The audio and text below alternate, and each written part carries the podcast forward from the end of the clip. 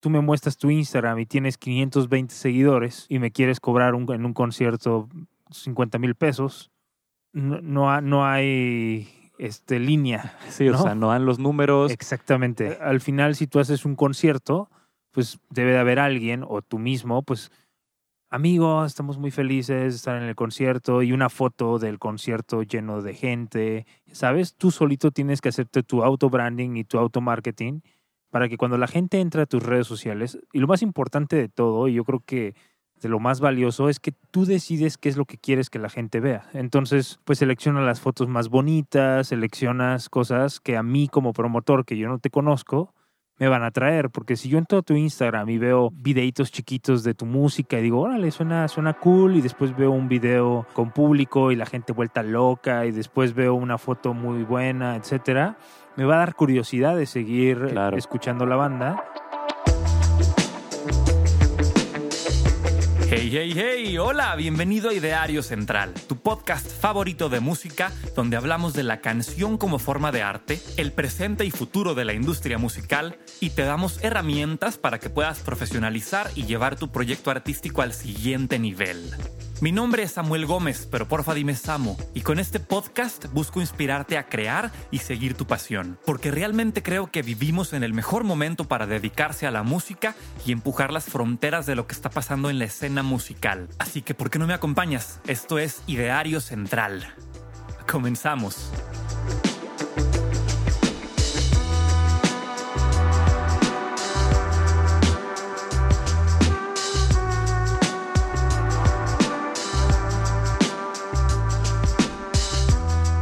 Hola, hola, hola, bienvenidos de vuelta al Ideario Central. Hoy vamos a platicar de un tema que yo encuentro muy interesante y del que no aprendí en la escuela.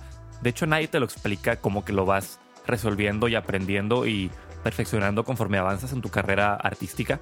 Y es el tema de la importancia del posicionamiento digital para artistas independientes. ¿Qué significa esto? Básicamente es la narrativa que das a tu banda en redes sociales, que hoy en día es pues, el lugar para mover tu, tu contenido y promover tu, tu marca, ¿no? Fíjate, los artistas somos muy buenos haciendo música y creando cosas, pero tal vez no somos tan buenos administrándola, ¿no? Y ya lo que me gusta mucho del invitado de hoy es que él siempre habla en sus charlas sobre que una banda debe ver su proyecto como una empresa y como un emprendimiento, ¿no? Y los músicos al final del día somos emprendedores que estamos intentando vivir de lo que hacemos y levantar una marca, ¿no? Que es, en este caso, nuestra banda y nuestra música.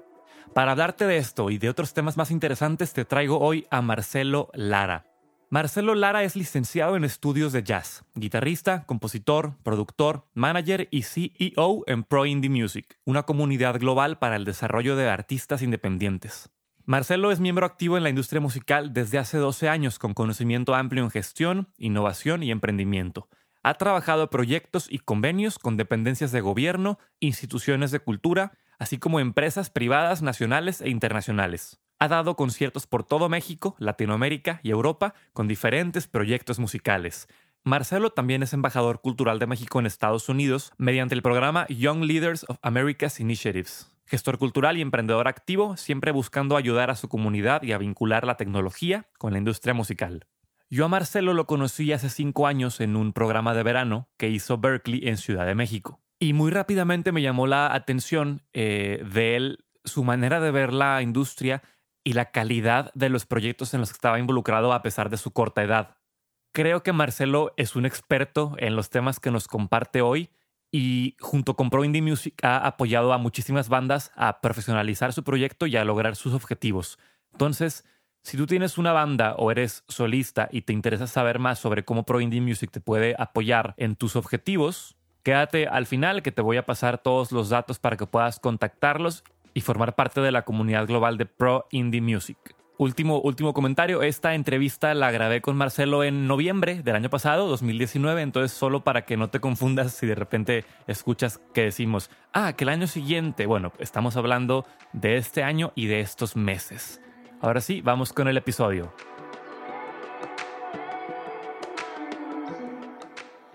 Buenas, buenas, buenas. Bienvenidos a un episodio más de Ideario Central. En este capítulo tengo el gusto de estar sentado con mi amigo Marcelo Lara, que ya conocieron ahorita en la introducción. Dato curioso, Marcelo fue mi primer entrevista para el podcast hace dos años, cuando ya traía la idea de sacarlo. Y un poquito parecido a este momento, lo entrevisté en el aeropuerto justo antes de que se fuera de Monterrey, después de, pasar aquí unos días, vino a Inc. Monterrey. Esto fue en el 2017 y lo entrevisté en el aeropuerto con un chorro de ruido estaría interesante ver cómo, de qué hablamos en ese momento, porque pues claramente ya no es tan, tan relevante a dos años después. Pero hoy eh, Marcelo pasó aquí una semana en Monterrey, igual para Inc. y para otros deals, y hoy justo se nos va, entonces por eso no me quise, eh, no quise que se fuera sin, sin poder platicar con él. Marcelo, ¿cómo estás? Todo bien, todo bien. Eh, Súper feliz de estar aquí en esta ciudad de personas que conocer. Fue una semana muy productiva y pues estoy muy feliz de estar invitado aquí en tu podcast. Qué bien, qué bien. Ahorita en la introducción la audiencia ya supo quién eres tú y qué haces con, eh, con Pro Indie Music, pero a mí me, me, gusta más cómo lo cuentas tú. Entonces, ¿pudieras contarnos brevemente qué es Pro Indie Music y a qué te dedicas con esto? Muy bien, pues Pro Indie Music es una comunidad global que ayuda a los artistas independientes a desarrollar su carrera, conectarlos mediante una metodología que diseñamos utilizando inteligencia artificial y machine learning. La idea es poder medir el crecimiento de los artistas y ofrecerles oportunidades de acuerdo a su nivel y a sus capacidades. Creemos que el tener muy claro esto les permite tener un desarrollo mucho más rápido y al mismo tiempo pueden tener mayores posibilidades de crecimiento. Y yo me dedico, bueno, yo soy músico profesional, soy productor, arreglista, compositor. Ahorita estoy de lleno en este proyecto como director general de la empresa de Pro Indie Music y pues muy enfocado en el crecimiento de artistas y generando nuevas alianzas para su desarrollo.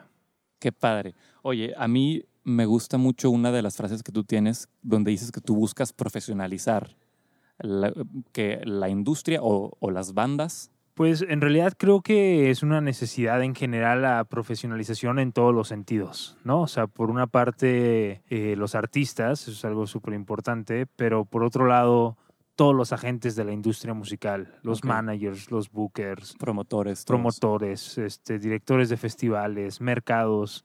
Creo que es muy necesario tener como un estándar de calidad y a partir de ahí ir hacia arriba, todo con el fin de proveer un mejor servicio y en todos los sentidos, ¿no? O sea, un festival profesional le va bien, gana más dinero, Claro. un artista profesional le va bien y gana, más dinero. Entonces, es como todo replicable en todos lados Qué y bien, sí. pues ha sido como un, una bandera que hemos este, llevado de- desde el inicio de este proyecto y se puede lograr. Qué bien. Yo creo que los artistas son, son muy buenos tanto en crear eh, música como tal vez en crear eh, conceptos, pero de repente no somos tan buenos en, en administrar eso, ¿no? O yo, yo también veo mucho la falta de visión de que tu banda es tu empresa al, al final del día, ¿no? Tú estás comenzando pues una empresa, un startup, y pues como toda empresa tienes que verlo como tal y tener un modelo de negocio y todo esto, ¿no? Eh, esta semana que estuviste aquí, tuviste la oportunidad junto con Cultura de San Pedro y con Georgie Manterola, nuestra amiga que nos prestó una casa de la, de la cultura para que Marcelo diera una masterclass sobre posicionamiento digital, que es uno de los temas que tú manejas en tus masterclasses, ¿no? Quisiera que platicáramos un poquito eso, sobre una especie resumida como de bullet points que una banda debe considerar para formalizar su banda y apuntarse para convertirlo en un buen negocio y ganar dinero y ser bueno para festivales y demás, ¿no? Si nos pudieras como contar estos puntos que deben seguir. Ok, bueno, en general el posicionamiento digital, pues básicamente vivimos en una era digital, ¿no? Entonces, eh, el posicionamiento digital es tener un balance en todas tus redes sociales en general, generando un impacto digital. Es decir, como artista, las más importantes desde nuestro punto de vista sería Facebook, Instagram, YouTube y Spotify. ¿Por qué Spotify a diferencia de otras? Pues porque el 95% de la gente escucha en México, escucha Spotify eh, como servicio de streaming. Entonces, eso nos da una garantía de que nos puede dar números reales de gente que realmente sigue al artista. Entonces, pues básicamente eh, yo lo podría dividir en contenido. Si uno tiene un buen disco, genera buen contenido, y ese contenido es replicable a todas las redes sociales. Lo más importante es no descuidar ninguna, sino si tengo 50 en una, en la otra hay que tener 50, 50, 50. Y siempre va a haber una que tenga más alcance, pero es muy importante todas llevarlas al mismo tiempo. Así cuando yo como promotor o yo como director de un festival o incluso como manager que quiero trabajar con nuevas bandas, puedo, al ver las redes sociales de los artistas, me puedo dar cuenta si tiene interacción, si si la gente habla del artista, etcétera, ¿no? Son como cosas muy importantes hoy en día para el desarrollo. Entonces, ¿cuáles son las, las redes sociales en las que está el negocio hoy? O sea, no debes de descuidar Facebook, Spotify, ¿qué más? ¿Instagram? Instagram, sí. Fíjate que Instagram es mucho más fuerte que Facebook. Ok. Y eso crea un problema porque el artista se enfoca en Instagram. Solamente. Solamente y ya no genera nada en Facebook. Pero por eso te digo que es muy importante la profesionalización, porque imagínate, si como industria nos ponemos de acuerdo que la que cuenta es Instagram, pues entonces solamente se van a enfocar en esa y van a olvidar este Facebook. Pero como cada quien hace las cosas y tiene los criterios como, como quiere, y como, como, se da a entender en general él en, eh, en su proceso, pues lo más importante, los que revisan todos, es Facebook, Instagram y sus números de Spotify. Entonces yo sería de la idea de que no descuide ninguno de ellos, más YouTube, que es el que tiene mayor alcance, porque la gente pasa horas y horas y horas viendo YouTube.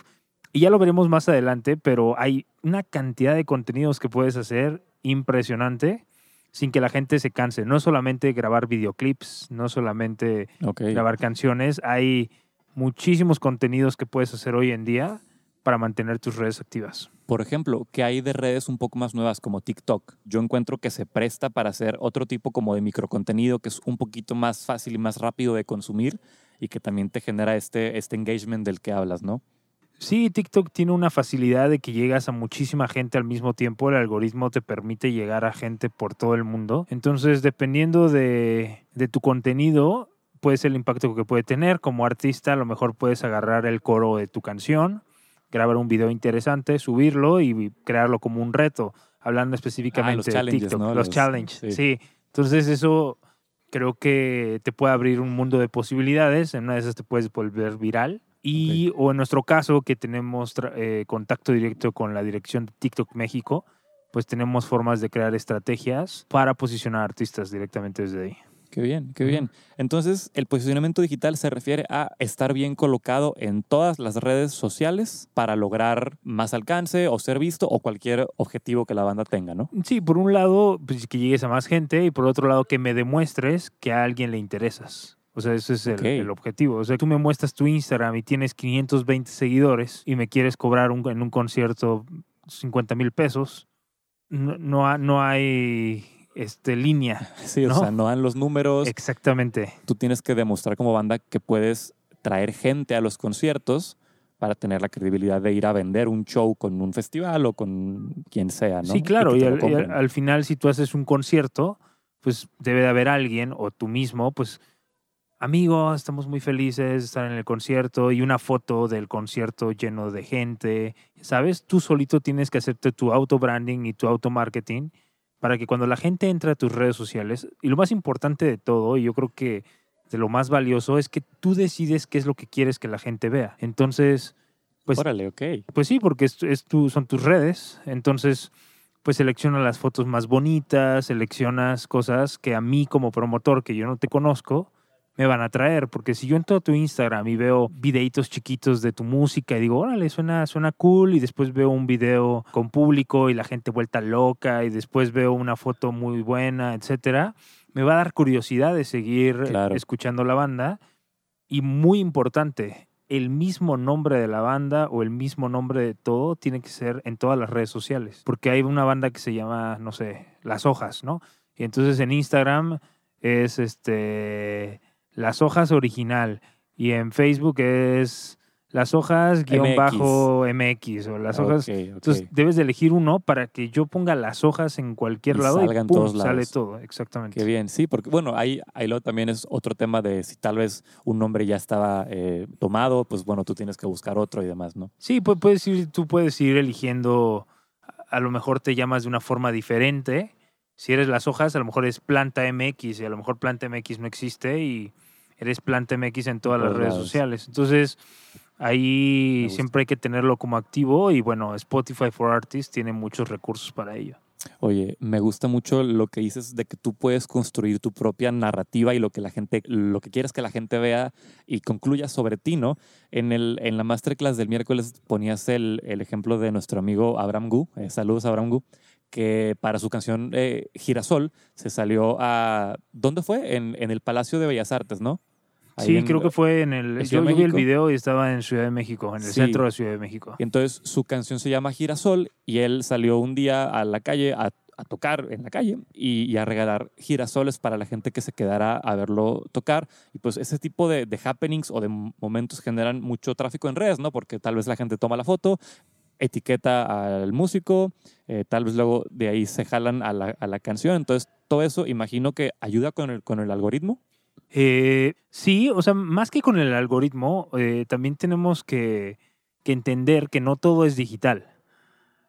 Sí, o sea, por un lado tenemos estrategias digitales para generar mayores números, pero al final, ¿qué es lo que yo busco realmente? Busco llevar gente a mis shows.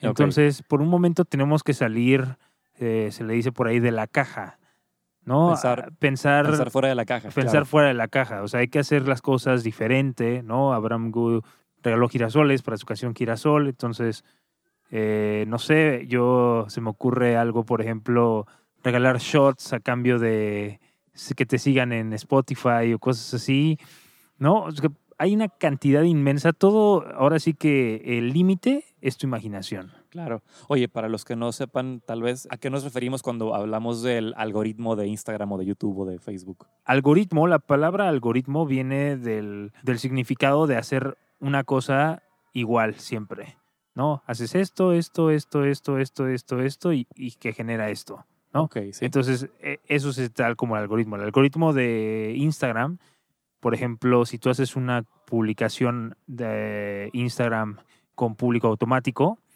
Instagram va a detectar cuál es el tipo de contenido que estás subiendo y entonces basado Quien en lo consume, quien lo consume y basado en eso llega a cierto público. Por eso nosotros con Pro Indie Music siempre dejamos que juegue el algoritmo, ¿sabes? Ellos saben quién es artista independiente, quién no. La cantidad de información que tienen los algoritmos es inmensa y hasta daría miedo saber eh, la cantidad Todo de lo información, lo- todo lo que saben de ti, porque es información que tú das constantemente. Entonces hoy en día y se los dejo de tarea a todos los artistas que nos están escuchando, podemos saber quién nos escucha, qué edad tiene, en dónde nos escucha, a qué hora nos escucha, qué tipo de música eh, es similar a, la nuestra, eh, si nos escucha acompañado o solo. Podemos saber una cantidad de información, entonces de esa manera podemos crear contenidos para ellos que sean atractivos. claro, como súper segmentados, ¿no? Sí, y, y incluso se pueden llevar estrategias de marketing de otras empresas, como ya lo estuvimos viendo en las conferencias de Inc., a la música. O sea, puedes tomar cosas que hizo Coca-Cola. Tú eres Coca-Cola, imagínate, tú eres Coca-Cola y haces ese, ese tipo de estrategias, claro, sin pensar en cosas tan grandes, ¿no? Pero hay cosas muy sencillas que puedes hacer, que puedes lograr capturar a un público específico que te va a generar resultados. Genial. Oye, y de la misma forma lo vimos en las pláticas de Inc. sobre todas las herramientas que tiene la plataforma de, de Spotify for Artists, ¿no?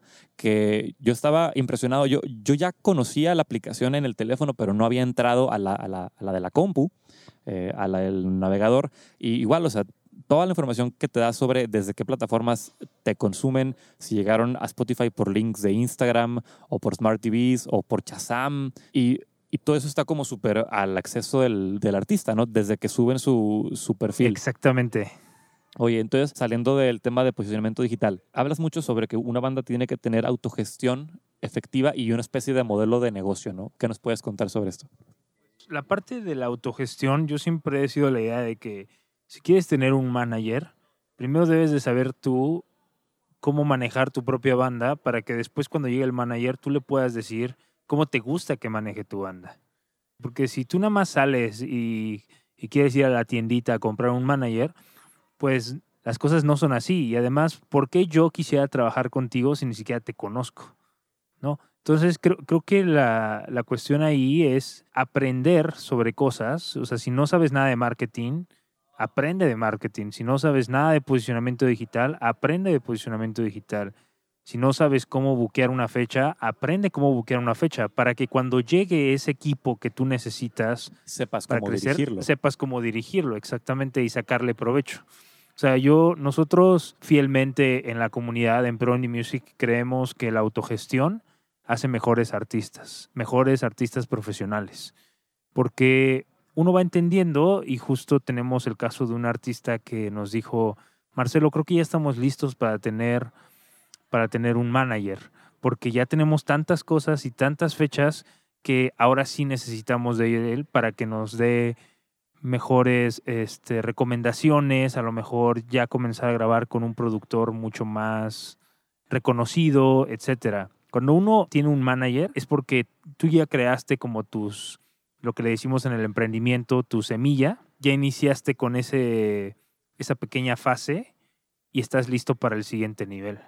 Si no has pasado por eso y quieres que llegue un manager a sacarte de pobre o lo que sea, pues uno puede soñar, pero no siempre suceden las Posiblemente cosas. sea mala idea tener un manager tan temprano en- en la banda. O, Pues no mala idea, si lo puedes pagar, si, si puedes con, ese, con esa inversión, estás en todo tu derecho. Al final recuerda que, que somos artistas independientes, entonces si nos equivocamos hoy, mañana podemos hacer las cosas diferentes y volverlo a intentar. y nadie nos dice nada.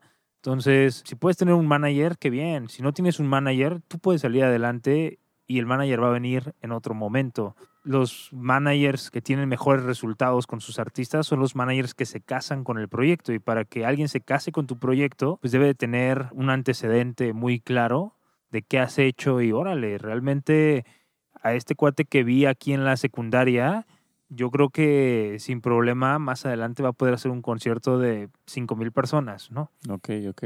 Y sumándole a tu punto, hablábamos durante la semana de la importancia de tener como equipos multidisciplinarios, ¿no? Tal vez, ya que probaste la autogestión y ya estás listo para dar el siguiente paso, bueno, ok, que entre un manager y luego tal vez, oye, pues que entre alguien de, de diseño o de imagen o de video y ya tener como tu team literal como en una empresa, ¿no? Eh, gente que se encargue, o sea, gente experta que se encargue de cada área del proceso para que tú como, como banda y como músico te encargues de, de crear contenido respaldado por un team de gente chida, ¿no? Sí, y también el hecho de tener un equipo multidisciplinario no significa que, que vas a tener que pagarles a todos. A lo mejor el de diseño e- es, igual que tú, está apenas así buscando tener este, diseños para mostrar y después vender. Entonces, pues se pueden ayudar mutuamente, ¿no? Exacto, sí. O sea, todo no, no es como de, uy, ya tengo que pagarle a ocho personas por su trabajo. Y sí, en algún momento lo vas a tener que hacer, pero pues siempre hay formas de llegar a negociaciones, intercambios. Este, yo creo que todo está en la amistad, Muy bien. ¿no? O sea, si, si, si te haces muy buen amigo de tu fotógrafo, en una de esas te dice, pues te cobro la foto, pero no te cobro esto. Sí, claro. Porque yo sé que si tú creces yo crezco contigo. yo crezco contigo Exacto, y, va, y va a haber un punto en que me digas, oye, vámonos de gira juntos si te vas a ese fotógrafo que te ayudó mucho tiempo, ¿no?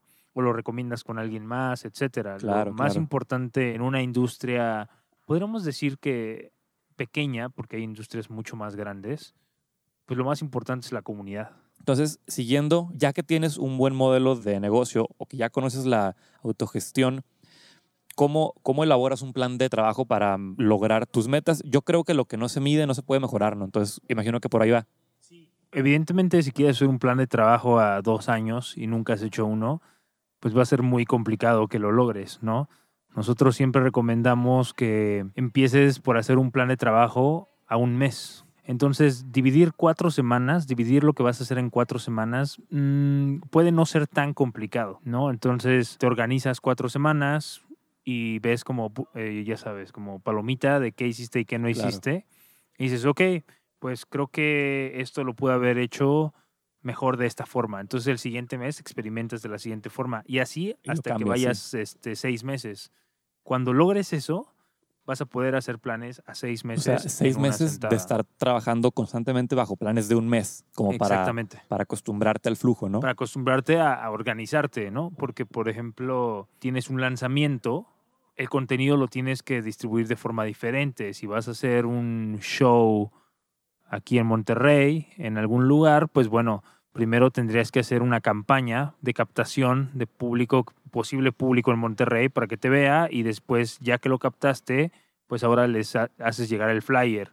Ya después les haces llegar más cosas o que vendes mercancía, etcétera, ¿no? A ver, para poner así un ejemplo ficticio muy puntual con la, con la banda de las, de las hojas Ajá. que dijiste ahorita. ¿Cómo se vería, por ejemplo, un plan a un mes? No sé, semana uno, subir tal cosa a redes. Eh, Puede ser crear. Primera semana, crear contenido. Crear el contenido. Para hacerlo muy simple, ¿no? Primera semana, crear el contenido. ¿Qué significa? Eh, Eh, ¿Grabar la rola o la rola ya está grabada? No, la este rola ya punto? está grabada. Aquí estamos hablando más como de la promoción. Ok, ¿no? ya, ya sea, post, postgrabación y sí. post todo. Sí, como crear todo lo que vas a subir en contenido para Facebook, Instagram, para todas las redes en general, ¿no? Los diferentes tamaños, este, si estás con una fotografía específica, ¿no? De, de ese lanzamiento, etcétera, como que todo, crear todo lo que vas a ocupar en todo el mes, Ok. ¿no? Una semana para hacer eso no, no está nada mal. suena bien. Ajá. Ajá. Segunda semana, pon tú tienes 12 contenidos, entonces, ¿cómo vas a dividir esos 12 contenidos en tres semanas? Pues lo puedes dividir en partes iguales o puedes dejar, este, a lo mejor, mm, no sé, ocho contenidos la última semana porque es la semana justo antes de tu concierto. Ok, ok. ¿no? Entonces, a partir de eso, tú puedes ir determinando cómo lo vas a hacer. Entonces, ah, dos contenidos segunda semana en Facebook. Y, o sea, uno el lunes y otro el miércoles. También ahí Ok. es muy importante basarse en cuáles son las horas pico que la gente entra a ver tu información. Y toda esa data está ahí en Facebook, está en Instagram, está en YouTube, todos lados. Entonces, todo el tiempo hay que estar analizando eso para saber a qué hora entra nuestro público, a qué hora se conectan esos posibles fans o fans y a partir de ahí este atacarlo justo a esa hora. Entonces, el miércoles a las 8 pm voy a sacar es- este contenido y basado en ese resultado voy a pagar una campaña de Facebook cinco días o Con ocho solamente días. ese contenido, ¿no? Con solo como ese todo Muy contenido. puntual. Exactamente. Entonces, así puedes ir organizando como todo el mes de lo que vas a subir. Este, hoy en día también tenemos las transmisiones en vivo, entonces a lo mejor la última semana haces una transmisión en vivo de que vas a, a tocar en este lugar, etcétera, ¿no? Ok. Oye, me acordé y lo veo mucho aquí en Monterrey. Am, raza que, no sé, faltan, ¿qué te gusta? Falta un mes para que lancen un single. Y T-30 dicen, espérenlo próximamente, sin videos, solo texto. Y luego pasa otra semana y dicen, soon o ya casi y suben una foto. ¿Qué opinas de hacer como ese tipo de campañas donde solamente dices espéralo y no, y no hay más? ¿Crees que funciona o crees que, que distrae? Porque luego, pues, si lo pasas en, en tu feed, posiblemente se te olvida si no hubo nada que te impactara, ¿no? Sí, a lo mejor la primera semana puedes poner el espéralo, la segunda semana pones la fecha de lanzamiento con un pre-save. El pre-save es una herramienta que te dan las agregadoras para que pueda la gente preguardar tu canción para que cuando salga la escuches, seas los primeros que se la escuchan. Entonces, la segunda semana ya sacas el pre-save con la fecha de lanzamiento. La tercera semana haces un, un video en vivo de que llevas el lanzamiento y hablas de la canción, o a lo mejor eres de los que les gusta producirse y hacer cosas así, entonces grabas cápsulas muy bonitas de un minuto sobre la canción, sobre lo que cada integrante piensa de la canción. Depende qué tan sentimental sea La banda.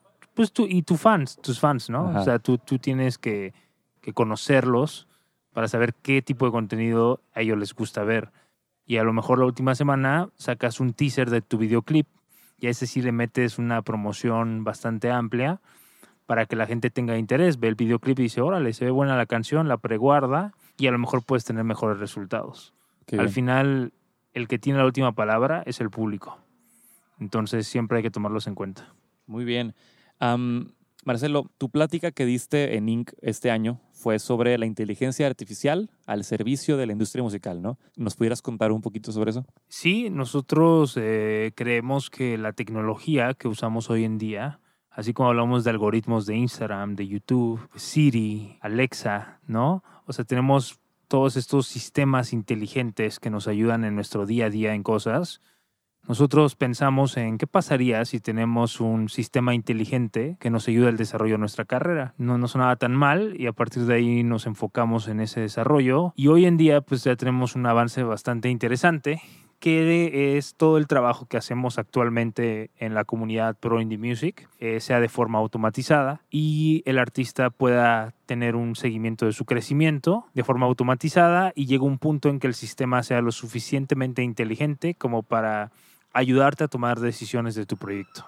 Es decir, tú tienes tu banda las hojas, entonces el sistema va a analizar cuál es el nivel que tiene tu proyecto, cuáles son sus posibilidades, incluso va a poder cerrar fechas eh, de forma automatizada. Ok, entonces lo que buscas es esa parte de automatizar todo, eh, quitar un poquito al, al, intermediario, al manager, por ejemplo, a la persona. Eh, no es quitar, es hacer la vida más fácil.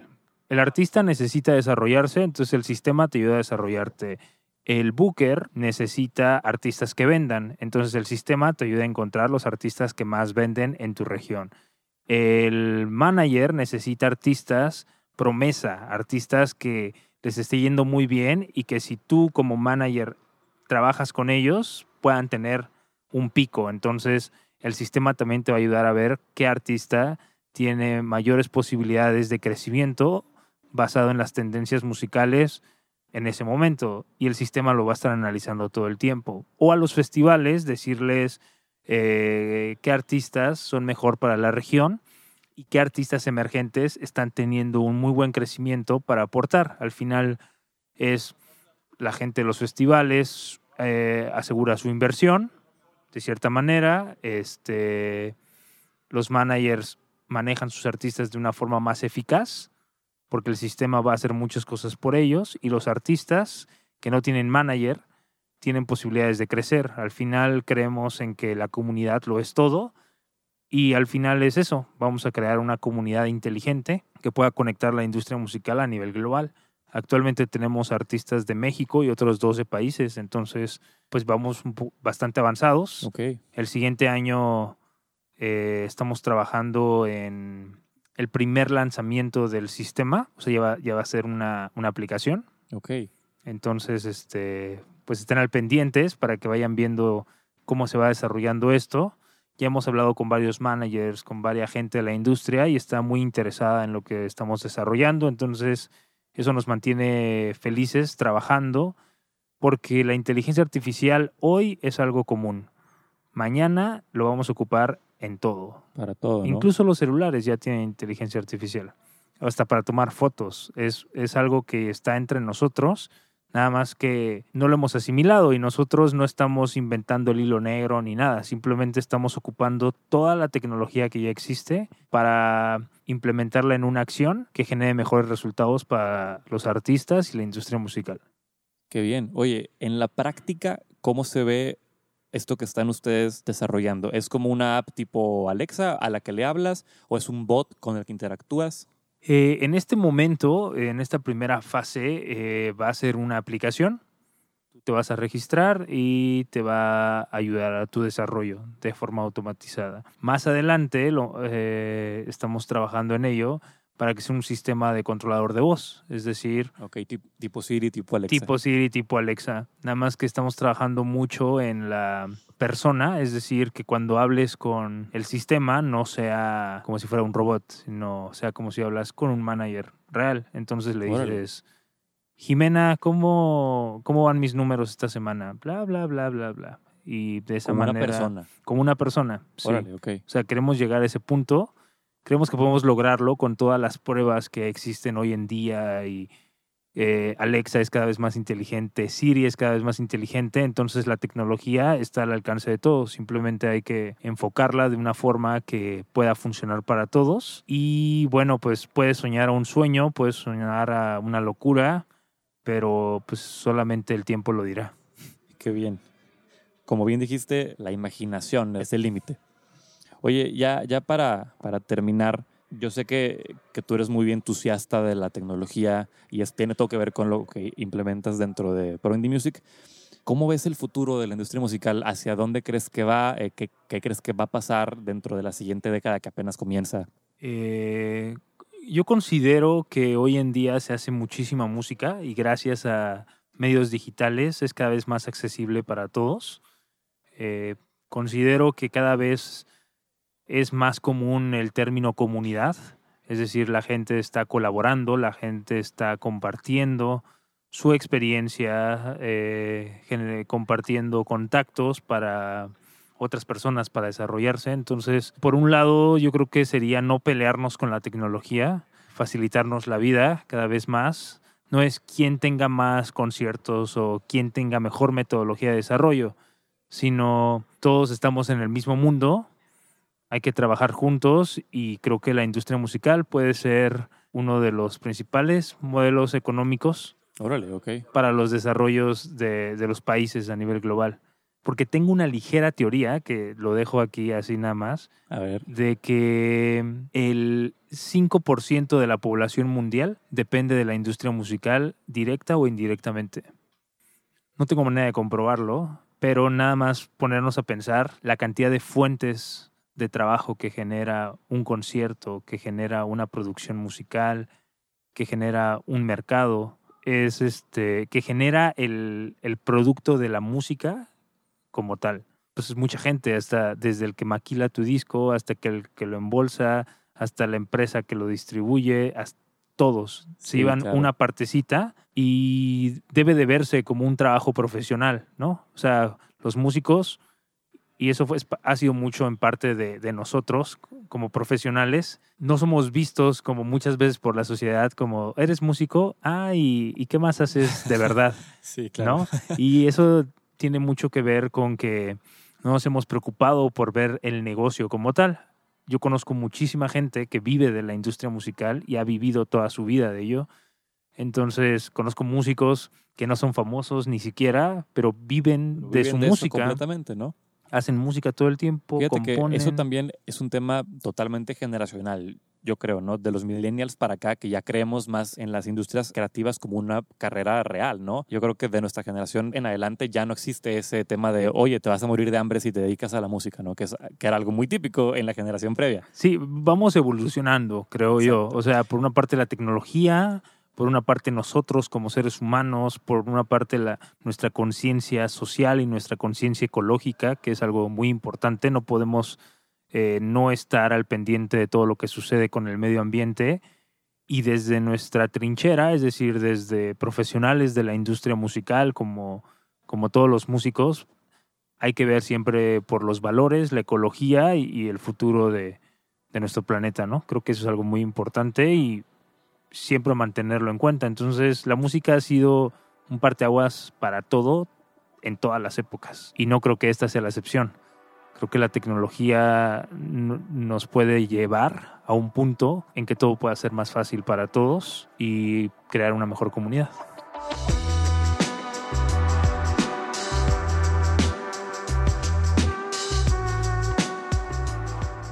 Y ese fue el episodio de hoy con Marcelo Lara de Pro Indie Music. Espero que te haya gustado, que te haya servido.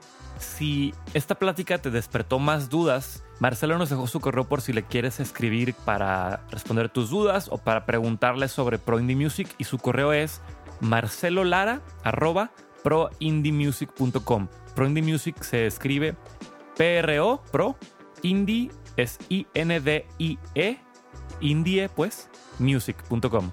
De la misma manera lo puedes encontrar en internet en www.proindiemusic.com y también en Instagram con ese mismo nombre. Eso es todo por hoy, me dio mucho gusto saludarte y nos vemos la semana que entra con un episodio más de Ideario Central. ¡Sores!